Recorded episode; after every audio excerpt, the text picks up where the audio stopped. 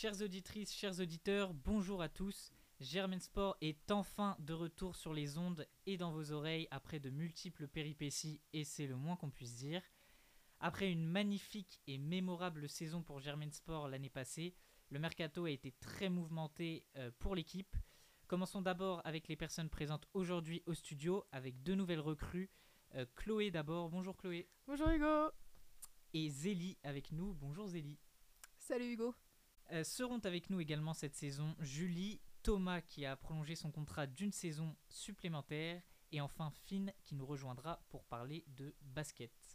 Au programme de l'émission aujourd'hui, nous parlerons, nous, nous aurons un petit mot de tennis, nous parlerons de foot, de rugby, de basket, de F1 et enfin de patinage artistique. Et pour débuter cette émission, euh, on ne se voyait pas euh, lancer une saison de Germain Sport sans parler d'un événement majeur, bon maintenant survenu il y a quelques semaines, voire quelques mois, certes, mais il est quand même important de le mentionner. Euh, c'est la fin d'un mythe, c'est la fin d'une légende, c'est la fin de la carrière de Roger Federer. Roger Federer, pour parler chiffres, c'est 1526 matchs en simple pour 1251 victoires. C'est euh, une place de numéro 1 mondial pendant 310 semaines, dont 237 consécutives. Il a remporté 103 titres, seul Jimmy Connors fait mieux avec 109 titres. Il a remporté 20 Grands Chelem, 8 Wimbledon, 6 Open d'Australie, 5 US Open et 1 Roland Garros. Et au-delà des chiffres, Roger Federer, c'est surtout la classe, l'élégance, la modestie, et c'est un exemple pour toute une génération de tennismen. Federer, c'est tout simplement l'un des plus grands sportifs de tous les temps. Parlons à présent de rugby avec euh, Chloé et notamment la Coupe du Monde féminine. Donc oui, euh, les Françaises euh, en Coupe du Monde de rugby ont, terminé deuxième meilleure de toute leur poule. Elles affronteront donc en quart de finale les Italiennes. Et donc les trois autres quarts, ce sera les Néo-Zélandaises contre les Galloises, les Canadiennes contre les Américaines, les Anglaises contre les Australiennes. À l'issue des phases des poules, euh, les Néo-Zélandaises, euh, qui sont les hôtes de la Coupe du Monde euh, cette année, se sont largement imposées avec 3 victoires et comptent désormais 15 points. Ensuite, pour ce qui est du top 14, donc les, les Toulousains se sont imposés dimanche soir à domicile face au Rochelet, 26 à 17. Et donc Toulouse, grâce à ce cinquième succès, conforte son leadership dans le championnat. C'est désormais le seul club à avoir 7 victoires sur quand même 8 journées. Et donc le Stade français maintient sa deuxième place avec 23 points, suivi d'un point euh, par La Rochelle. On enchaîne avec euh, le basket maintenant. Yes. Et je vais vous parler euh, du match des champions en ouverture de la Ligue féminine de basket donc, qui s'est déroulé ce week-end. Donc il opposait le Tango Bourges Basket, donc le vainqueur du championnat l'année dernière, ainsi que de l'Eurocup et Basketland, le vainqueur de la Coupe de France. Donc c'est Bourges qui s'est imposé sur le score de 76-68 après un match maîtrisé euh, face aux Landaises. Euh, on peut euh, noter du côté berruyer les très beaux matchs de la jeune Pauline Astier qui a été élue MVP de la rencontre avec 12 points et 4 passes décisives, de la recrue Annette Stenberga ainsi que de la meilleure basketteuse française de l'année Laetitia Guapo. Donc ces deux équipes, Bourges et Basketland, Basketland pardon, seront nos deux représentants français en Euroleague cette saison, de par leur victoire euh, l'année passée.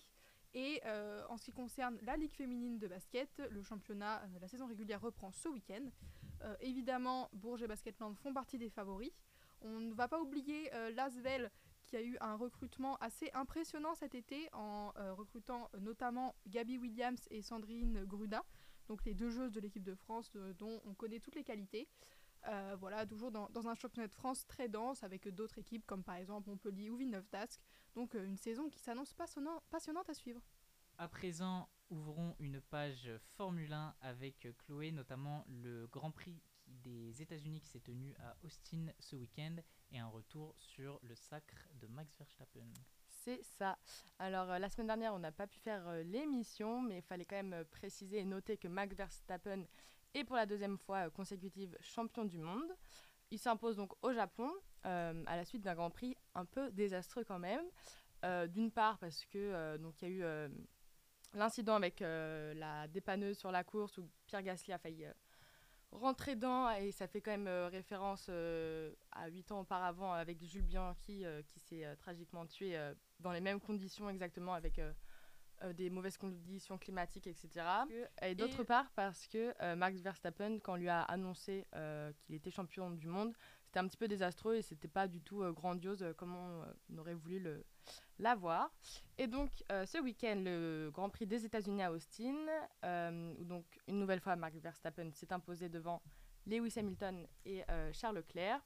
Et donc, on peut noter des, des, quand même des belles performances, notamment de Lando Norris qui a été très solide, et aussi également donc chez Aston Martin avec Vettel et Lance Stroll.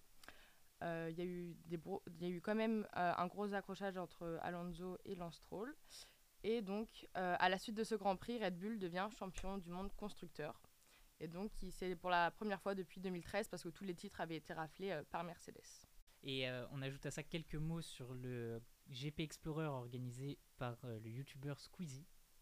Oui, donc il y a deux semaines, Squeezie a organisé donc, le GP Explorer sur le mythique circuit du Mans. C'est quand même un événement important pour le sport et pour Internet. Euh, il y a quand même 40 000 personnes sur place, plus d'un million de streamers en même temps. C'est quand même euh, assez impressionnant. Euh, puis il y a eu des gros événements, un énorme crash de Joyka qui lui a un peu desservi après pour la suite dans la course parce qu'il n'a pas été à fond. Et finalement, c'est Sylvain de Villebrequin qui s'est imposé devant Despiello et devant Étienne Moustache. C'était aussi un beau moyen de mettre la lumière sur la Formule 4. À présent, un petit mot de patinage artistique avec Zélie. Absolument. Euh, donc, euh, c'était le début de la saison ce week-end avec le skate américain, donc un des six grands prix. Alors, euh, je me doute que nos auditeurs ne sont peut-être pas forcément au courant de comment s'organise une saison de patinage artistique, donc je vais faire un, rappel très rapide. Donc, la saison s'ouvre sur les grands prix, qui est une série de six compétitions qui se déroulent tous les week-ends jusqu'à début décembre et qui se termine par une finale qui réunit les six meilleurs par catégorie, donc les six meilleurs chez les hommes, chez les femmes, chez les couples et en danse sur glace. Donc pour ce skate américain, euh, l'événement c'était la victoire euh, de l'américain Ilya Malinin avec euh, un quadruple axel. Donc c'est un saut qu'il est bah, tout simplement le seul au monde à savoir faire. Donc c'était réellement un exploit et ce n'était que la deuxième fois en compétition qu'il le réalisait et il l'a réalisé très bien. Donc il s'impose. Chez les femmes, c'est la japonaise Kaori Sakamoto, championne du monde en titre, qui a pris la médaille d'or. Et d'autres champions du monde, également américains, se sont imposés cette fois-ci en couple. Alexa euh, Knerim et euh, Brandon Frazier. Euh, ainsi, toujours pour l'équipe des États-Unis, que Madison Chock et Evan Bates en danse sur glace. A noter, toujours en danse sur glace, la très belle performance de nos représentants français, qui étaient les, seuls Français engagés sur ce Grand Prix, Loïcia Demougeot et Théo Lemercier, qui terminent au pied du podium, quatrième, mais c'est vraiment loin d'être une contre-performance, car voilà, on ne les attendait pas forcément à ce niveau, mais euh, seulement pour leur deuxième Grand Prix senior, ils ont euh, vraiment très bien patiné. Et enfin, pour terminer cette émission, on va avoir un petit mot de foot. Euh, on a quand même pas mal de choses à mentionner cette semaine. tout d'abord, pour commencer, l'événement majeur au moment où on enregistre cette émission, c'est la cinquième journée de Ligue des Champions qui, qui va s'ouvrir. Euh, alors, euh, on va commencer par faire un point sur le parcours de nos équipes françaises, avec tout d'abord le PSG. Le PSG qui va donc, au moment où on enregistre cette émission, s'apprêter à jouer euh, face au Maccabi Haïfa, équipe, qu'il a, équipe contre qui il a gagné, il a remporté le match aller assez, assez facilement, même si plusieurs doutes ont été, ont été émis lors de, lors de cette rencontre, notamment sur Vraiment une équipe, une équipe du PSG qu'on imaginait un peu plus écrasante face au Maccabi Haïfa qui a eu euh, quand même un peu de difficulté pour euh, remporter ce match. Euh, de manière plus générale, la campagne en Ligue des Champions est un peu, tumultueuse. On a eu a eu des prestations face au Benfica un peu, en dessous, même si Benfica Lisbonne est une équipe qu'il ne fallait pas sous-estimer et qui a très bien su faire face au PSG. Actuellement, le PSG est quand même premier du groupe, mais avec à égalité parfaite avec euh, le Benfica. Donc les Parisiens n'ont plus le droit à l'erreur. Benfica ce soir affrontera la Juventus de Turin dans un match qui sera aussi décisif pour cette première place du groupe. Euh, côté euh, olympien, euh, côté marseillais, qui, avait très mal démarré cette campagne de Ligue des Champions et qui finalement commence à revenir et peut même rêver d'une qualification en huitième. Ils sont pour l'instant à la deuxième place avec une différence de but supérieure à celle du Sporting Portugal. Tottenham n'est qu'à un point, donc la première place peut aussi être, être jouable. En tout cas, ça passera forcément par une victoire demain sur la pelouse de l'Eintracht Francfort, qui est quand même un bel adversaire et qui n'a pas complètement abandonné ses espoirs de, qualification. Ils doivent impérativement gagner contre les Marseillais pour avoir une chance de se qualifier. Et sinon, euh, pour ce qui est du reste de cette euh, compétition, euh, un mot, je pense, sur l'équipe la plus décevante de cette campagne de Ligue des Champions, c'est le FC Barcelone. pour l'instant, troisième de sa poule derrière le Bayern et l'Inter Milan. Le Bayern étant déjà inaccessible pour, pour le FC Barcelone avec 12 points, là où Barcelone n'en a que 4. Il reste deux journées.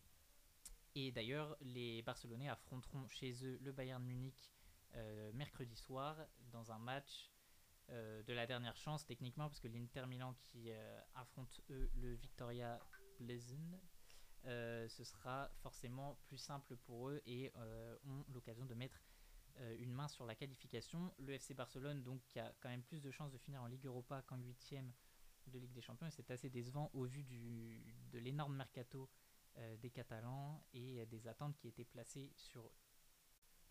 Euh, petit mot aussi sur euh, la Ligue Europa pour les clubs français qui s'en sortent dans l'ensemble plutôt bien. En tout cas, pour le Stade Rennais, ça va très bien, qui est déjà qualifié pour les huitièmes de finale.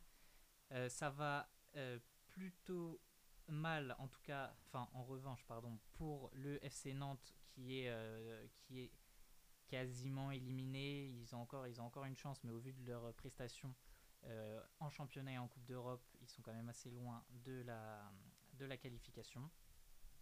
Et euh, il nous reste Monaco, qui, qui, a un parcours un peu mitigé euh, à l'image de leur, de leur début de championnat.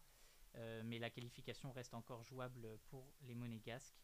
Et enfin, il nous reste l'OGC Nice qui dispute la Ligue Europa Conférence et qui de son côté est encore euh, en course mais qui doit aussi batailler parce que euh, le groupe est quand même très resserré.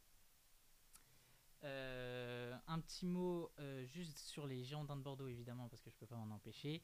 les Girondins de Bordeaux se sont imposés face à Annecy et restent premiers du championnat de Ligue 2. Les Girondins de Bordeaux qui font un très bon début de saison. Je ne parlerai pas des Girondins de Bordeaux toutes les semaines, mais en tout cas, euh, ça vaut le coup parce que ça me redonne le sourire.